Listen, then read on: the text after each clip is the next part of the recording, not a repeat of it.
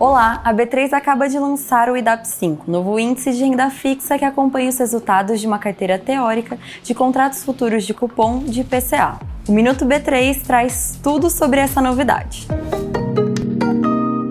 A rentabilidade do IDAP5 está associada ao IPCA+, uma taxa de juros. O índice dá ao investidor opção de ter acesso a um indicador com característica similar aos títulos de inflação. O DAP é um derivativo que funciona como uma ferramenta de proteção contra flutuações da taxa de juro real brasileira. Ele é usado para olhar a trajetória da inflação em nosso país. Hoje teve toque de campainha na B3 para comemorar o lançamento do primeiro referenciado do IDAP 5 B3. BDAP 11, gerido pelo Banco do Brasil, já está disponível para negociação pelo preço inicial de R$ 10 por cota.